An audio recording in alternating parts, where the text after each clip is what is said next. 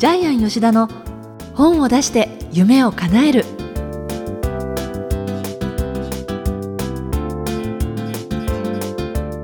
小林まどかです。ジャイアン吉田の本を出して夢を叶える。ジャイアン今回もよろしくお願いします。はいよろしくお願いします。えー、早いものでこの配信が3月31日ということで早いですね。6ヶ月経ちましたね。経ちましたね。ね早いですね、ね、今までいろいろ数々のいい本を紹介してるんですけれども今日ご紹介する本は、ジャイアンの書かれた本なんですが、はい、それにちなんで実はその中にジャイアンが公園に行って、はい、カラスとバチッと目が合ってっていうこうそんなシーンがあるんですが、はいはい、ジャイアンはよくあの公園なんかでリラックスしてとかリフレッシュしにとかって行かれたりするんですか、はい、今ジャイアンがいる場所っていうのは西池袋2丁目にあるんですけどもここから歩いて5分ぐらいのところにですね赤い鳥公園っていうのがあるんですけども赤い鳥文学運動のですね鈴木明吉が住んでいた場所をですね、うん、その邸宅を公園にしてるんですけどもちっちゃいんですけどものすごく綺麗な公園で行った方は連れてった方10人中10人が大好きになる公園なんですけどもなぜかというと一年中花が咲いてるんです。いろいろな花季節の花が咲いてるんですけどもちなみに今ジャイアンが収録しているこのマンションの正面がですね童話の神様ですね坪田ジョージさんの家があったところで、最近まで琵琶の実学校の歴史的な看板が無造作にかかってたんです、はい、で最近マンション工事でちょっと家が建ってしまったんですけどねで坪田ジョージさんそっくりな方が時々庭の手入れしてたんですけど、はい、ジャイアンなぜか知らないけど遠慮して声かけなかったんですけどね 今ジャイアンがいるこの西池袋はですね池袋モンパルナスと言われてまして明治昭和の文学者がたくさんいた場所なんですけど。そうなんですね、はい、で池袋モンパルナスっていう本もたくさん出てますね。中国の初代の大統領の孫文がその赤い鳥公園の前にある家に隠れ住んでいたそうです。日本に亡命していて。あそうなんですよ。でちなみに孫文さん中国に妻がいるんですけど日本でも大月薫さんという妻を作ってですね浅田春さんという愛人をずっと公務の場も連れて歩いたというですねちょっと羨ましい人なんです羨ましい。女性にしたら何だって感じですけどね。はい。はい、ということで日本のですね文学の発祥の地さらに日本の児童文学の発祥の地に偶然ジャイアン偶然？ジャイアン住んでるんですあえてこの場所っていうわけじゃなかったんですね。引っ越してから 初めて知ったんですけどね。そうですか、はい、じゃあなんかでもご縁あるんでしょうねそういう場所とね、なんかね呼び寄せられたような気がするんですけどね、ね、はい。はい、それではジャイアン吉田の本を出して夢を叶える今回もよろしくお願いいたします、はい、よろしくお願いします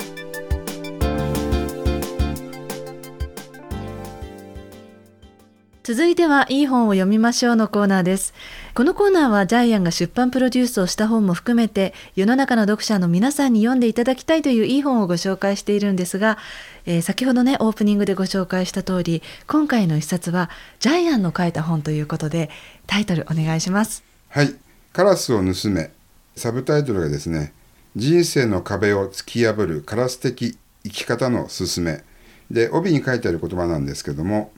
逆境をチャンスに変える術を教えるビジネスグアの決定版。でこれはですねあの2002年にジャイが書いた本で今ではもうほとんど市場には出回ってないんですけども、えっと、毎回ジャイアンの書いた本が非常に好評で、えー、少しずつ紹介していこうということでです。ね今回ですね、えー、えー、またちょっと持ってきました。はい、この、大体の内容を言うと、はい、あるサラリーマンの名前がカラス三平君という男の人がいて、はい、なかなかこううだつの上がらないというかね、いろんなトラブルが日々起こるようなサラリーマンがいたところ、はい、ある1羽のカラスがやってきて、はい、そのカラスの言葉が聞こえてしまってそうです、ね、でいろんなことをこう格言のように教えてくれるというそういう物語なんですが、あの夢を叶える像のですねあの、何年か前に実はジャイアン、えー、同じような本を作ってるんですけど。でもガネーシャにちょっとね向こうはね100万売れたんですけど ジャイアンの方ちょっと売れなかったんですけども。ちなみにあのカラスっていうのはあの塔っていうですね遣唐使の塔で巣は須藤さんの巣なんですけど、はい、それでカラスくんなんですよね、でカラス君はですね調べたら日本に210人いるっていう今そこまで調べられるそうなんですけども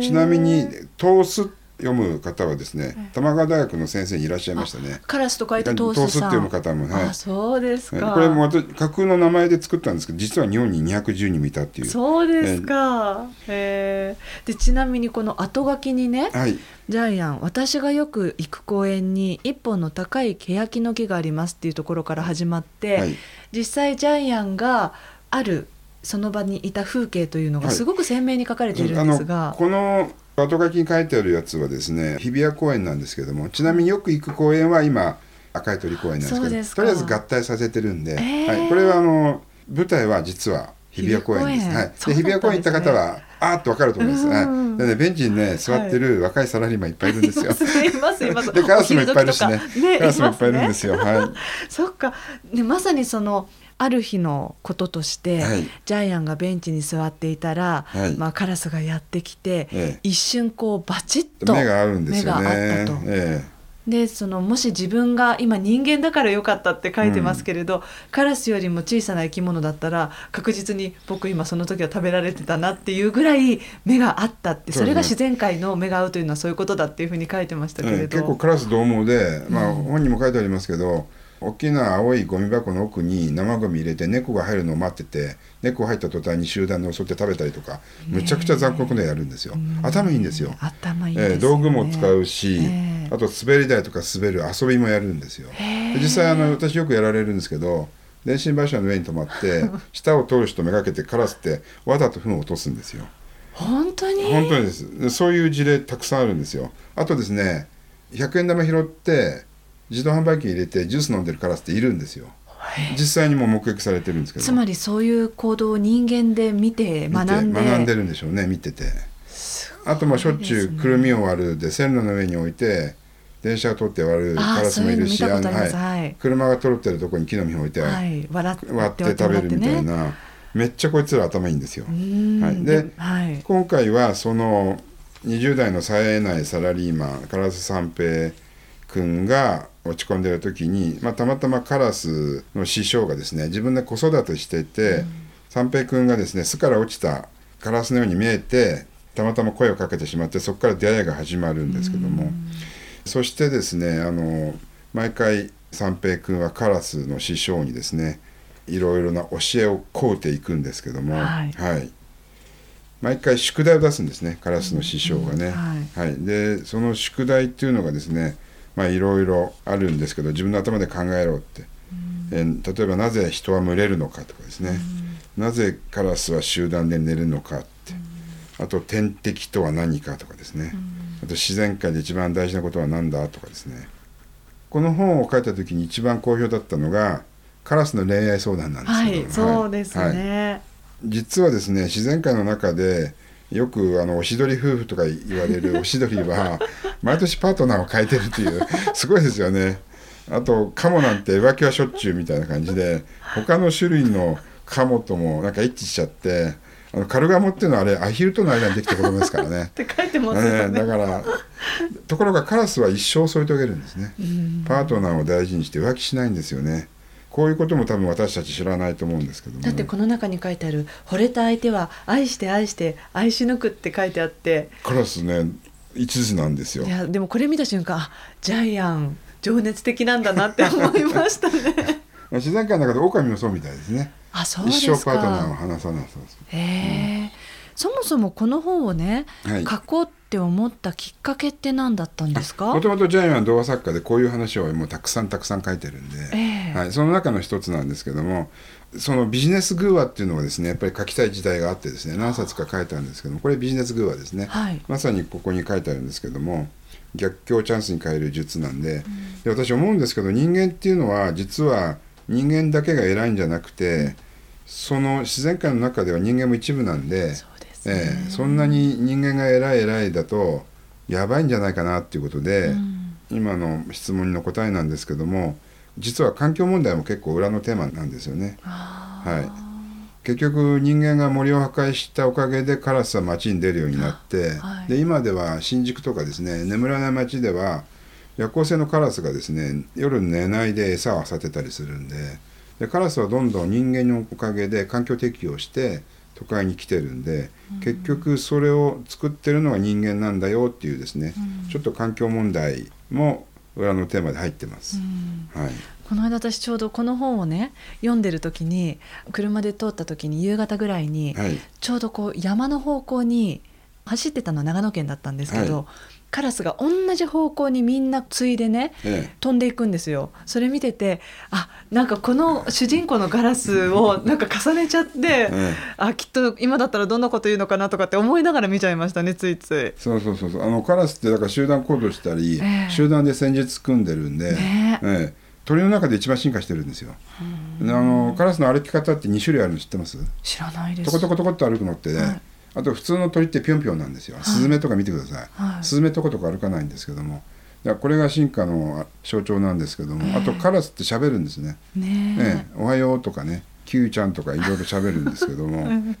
ただ色が黒いっていうだけで嫌われてるんですよね。ね、ええ、まあ確かに私たちの生活だとゴミを漁ってめちゃめちゃにするっていうのがあるから、え、頭がいい分やっぱりねどうしても困った存在に考えちゃいますけどね。うんカラスがゴミを当たるのも実は自然界の中の役割の中の一部なんだっていうことを書いてありますね。はい、都会で見るから、えー、困った存在、ね、そう困ったちゃんになってるんだけども、自然界の中では当然の食物連鎖の中で、うん、その中のたった一つの働きしかしてないっていうのが書いてありますね。はい。まあ、この本の中身をですねちょっとこれ童話なので説明すると分かんないと思うんですけども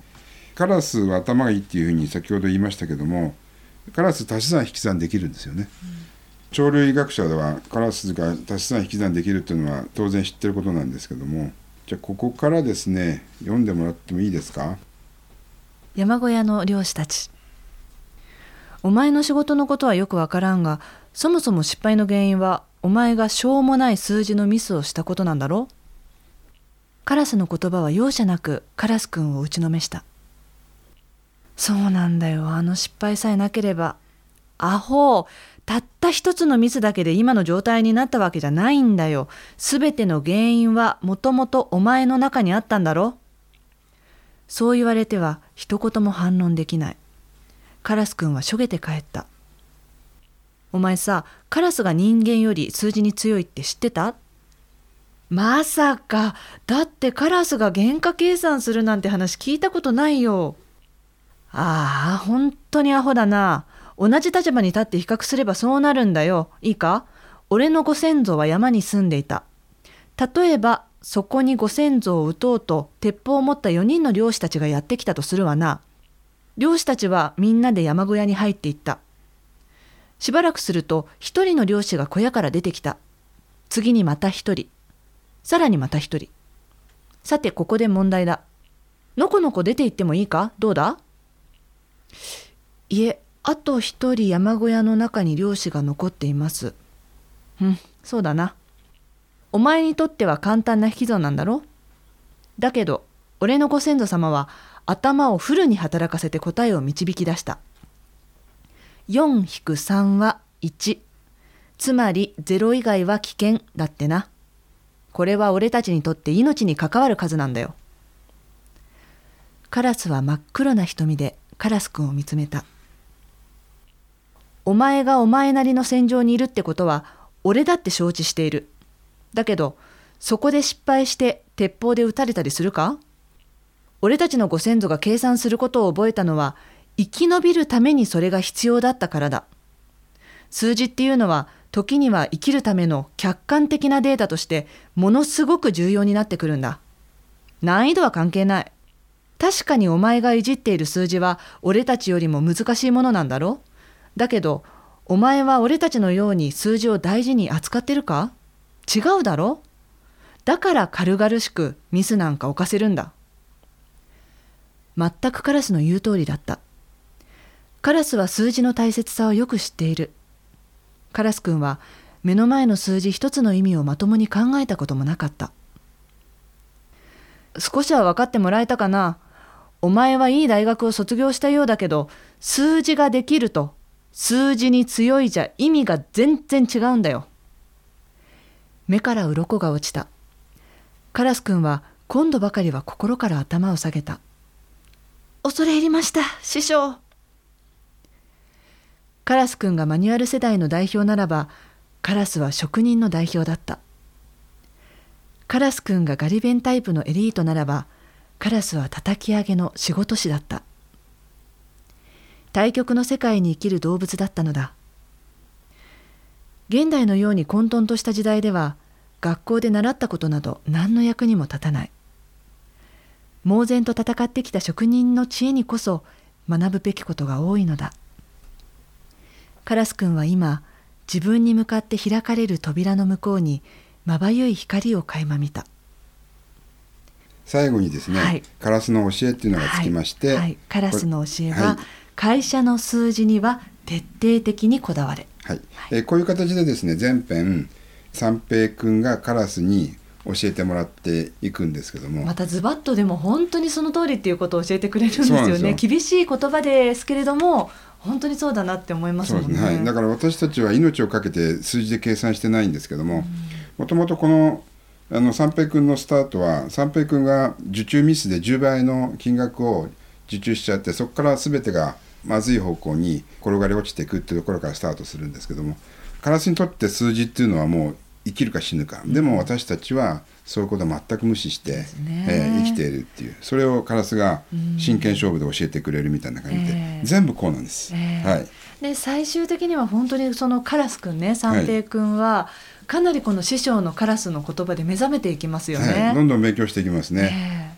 恋愛でもですねあの一応三平君が好きな女の子が登場するんですけどもこれがもう最女でね英語ベラベラなんですけどこれがちょっと天敵なんですけども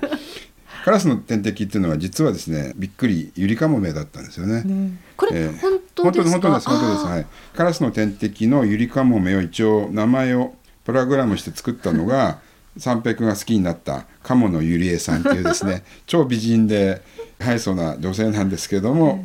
えー、三平君の天敵ではい、で最後リスナーの皆さんにはちょっと秘密ですが三平君は鴨のゆりえさんと結ばれるんでしょうか。これはちょっと秘密にしておきますけども、ね、はい、はい、ということで最後はですね最後の授業っていうのがあるんですけども結局これは人間とカラスの共存結局どちらが生き残っていくかみたいなやつが最後の授業で語られるんですけども三平君は生き残りをかけて厳しい社会の中で生きていけるんでしょうか、はい、っていうのがね最後の授業にあるんですよね。ねはい、ちなみに著者であるジャイアンにこの本の眼目伺ってもいいですか？はい、眼目はですね、自分の頭で考えろ。とにかく唐津三平君はマニュアル世代の代表として私は書きました。でその後ですね、ゆとり世代、悟り世代っていう言葉が出てきてですね、結局今のゆとりちゃん、悟りちゃんっていうのはまさにこのジャイアンが15年ぐらい前に書いたこの本、唐津三平君と全く同じですね。ですからまあ作品そのものは古びてはいないんですけども15年以上前に出した本なんでもう市場にはほとんど出回ってないんですけども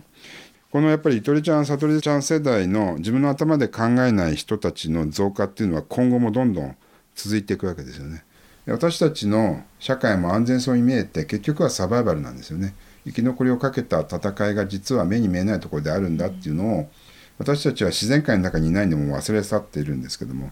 結局最後に生き残るやつは自分の頭で考えたやつっていうのが、この本のテーマなんですけども、はい、はい、これを眼目にしたいと思います。はい、ということで今回の一節は吉田博さん「カラスを盗め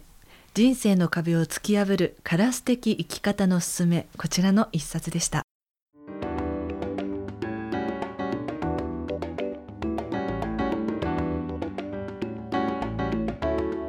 続いては本を出したい人の教科書のコーナーですこのコーナーは本を出すプロセスで出てくる問題を毎回1テーマ絞ってジャイアンに伝えていただくんですが今回のテーマ何でしょうか？はい今回のテーマはですね本を出したい人の教科書からなんですけども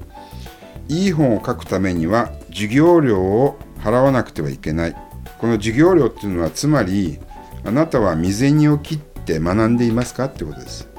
私たちが身につくのは未然を切った。要するに自分でお金を払ったことしか身につきません。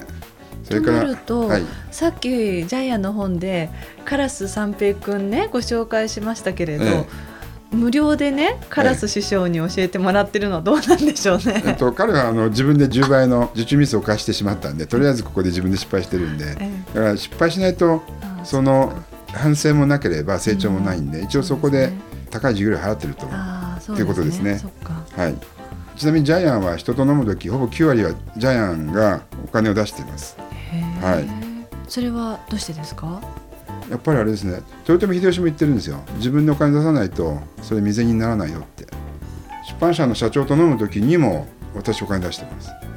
この前まあサンマークの社長さんにちょっとおごってもらいましたけど、まあ、そういうの特別にあのおごってもらうことありますけど大体自分の方で会いたいって言って編集者さんと飲む時には私の方で全部出してますね。本を出した人の教科書の中には、まあ、エッセイ書きたいんですっていう方は結構多いんですけども、はい、で1本エッセイを書くと1万円ぐらい原稿料がもらえるんですけども結局1万円のエッセイを書くためには100万ぐらい使わないとエッセイは書けませんよっていうのが授業料を払わないといい本は書けないっていうことにつながっていくんですけども。はい。ということで今回のテーマはいい本を書くためには授業料を払わなくてはいけないということでお話しいただきました、はい、ありがとうございました。は